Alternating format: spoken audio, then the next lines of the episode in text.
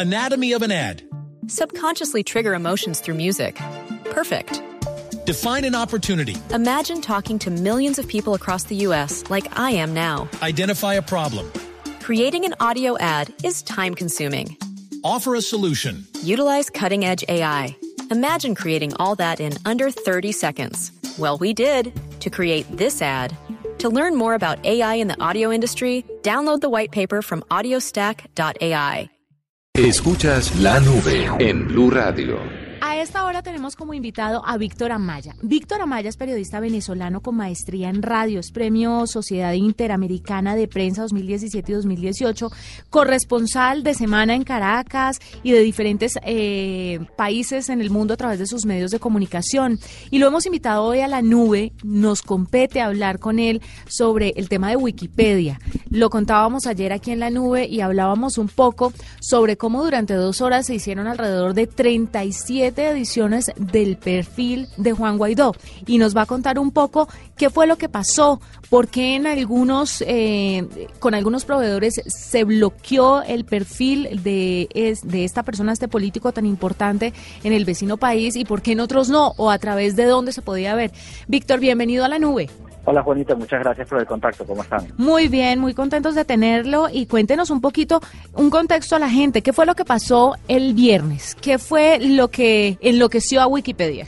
Vamos a empezar de cero. Eh, Juan Guaidó, presidente de la Asamblea Nacional, eh, ahí está decretando, como, como la Asamblea Nacional completa, la ilegitimidad del gobierno de, Nicolás Maduro. ¿no? ¿no? reconocen su reelección y por lo tanto lo consideran un usurpador de la presidencia.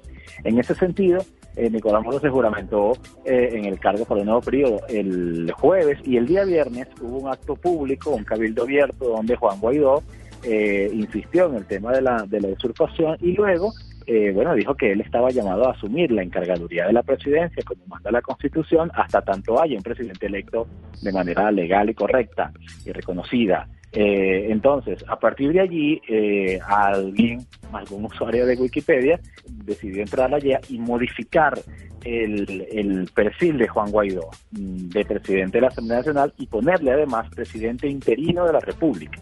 se, se empezó a divulgar el en redes sociales y demás que este cambio se había hecho y otros, otros usuarios entraron también al perfil para modificarlo y ponerlo nada más como presidente de la Asamblea Nacional, es decir, quitarle la parte del interinato. Y también se modificó el, el, el, el perfil de Nicolás Maduro para poner que era un presidente en disputa y también se modificó el listado, la página donde está el listado de presidentes de Venezuela y en el año 2018 entonces ponía que había dos, eh, presidente en disputa Nicolás Maduro y presidente interino eh, Juan Guaidó. ¿no? Entonces todo eso ocurrió en un lapso de dos horas. El perfil de Juan Guaidó cambió 37 veces en esas dos horas porque unos usuarios ponían el interinato y otros usuarios lo quitaban. ¿no? Eso condujo a que, evidentemente, a los administradores de Wikipedia les generara una alerta. Sí. Bueno, primero todo el mundo sabe que cualquiera puede hacer cambios en Wikipedia, ¿no? Sí, cualquiera lo puede editar. Sí, pero Wikipedia tiene, vamos a poner una figura que es algo así como unos super editores, que son unas 72 personas en todo el mundo que tienen unos privilegios de acceso y de control de contenido cuando hay que hacer algo muy particular. Por ejemplo, cuando se muere una persona que es muy reconocida, un famoso, un artista, un intelectual o lo que sea, eh, los, perfiles se bloquean eh, para que no se pueda cambiar la causa de muerte, etcétera, hasta que haya como información más confirmada. Entonces, en Venezuela, en este caso, se activaron esos supereditores y se le puso una alerta al, o una indicación, mejor dicho, al perfil donde decía este perfil está eh, teniendo cambios, así que... Sí, todavía está. Este artículo, sección, se refiere o está relacionado con un hecho político reciente, actualmente en curso, y entonces le genera una alerta, por supuesto, al perfil de Juan Guaidó. Víctor, cuénteme un poco cómo se mueve el asunto de Internet en Venezuela para que le contemos a la gente, porque esto es Wikipedia y cómo la pasión de unos y otros mueve a que se edite un perfil, que al final de cuentas, estemos o no de acuerdo con cierta persona o con cierto hecho político, pues tenemos que ser lo más fiel fieles a la verdad para redactar este tipo de enciclopedias colaborativas que son de uso global. Pero ¿cómo se mueven las redes sociales? Eh, supongamos que, o, bueno, pongamos el, el, caso de China, donde se regula bastante lo que la gente puede hacer dentro de las redes sociales.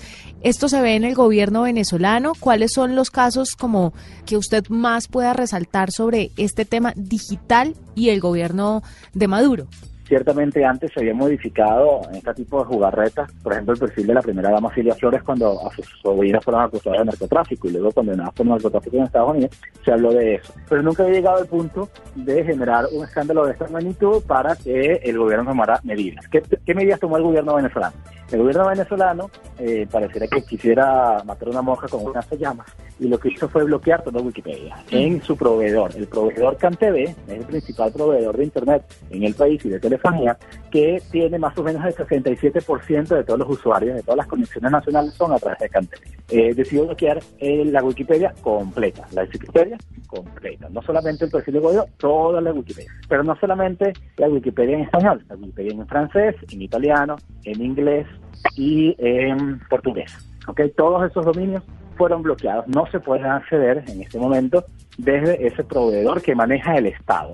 Hasta ahora no ha habido una, una censura por parte de proveedores privados, eh, quizá porque no ha habido la orden, porque en Venezuela el gobierno venezolano eh, ha mm, llevado a las privadas también a bloquear páginas cuando así lo considera. Por ejemplo, hay una página que se llama elpicazo.com, que es un medio informativo eh, que está bloqueado en todas las, eh, las conexiones de Internet, tanto la estatal como las privadas. Por ejemplo, en China, a través de VPN se pueden utilizar ciertos perfiles, ciertas redes sociales que están bloqueados. Eh, ¿La gente en Venezuela puede hacer algo a través de estas herramientas?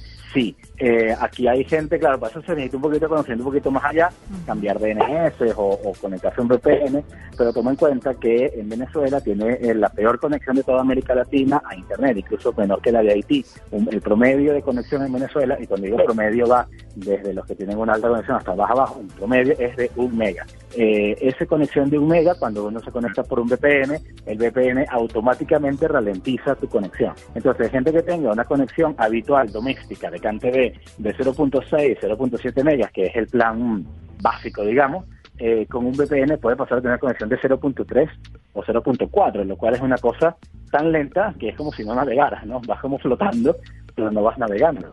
Claro, yo creo que para todos era más o menos lógico que la gente en Venezuela, los venezolanos, pues no pueden tener una información real y fidedigna de lo que pasa en el mundo, pues porque el gobierno de una u otra forma eh, va moldeando lo que pueden ver o no sus ciudadanos.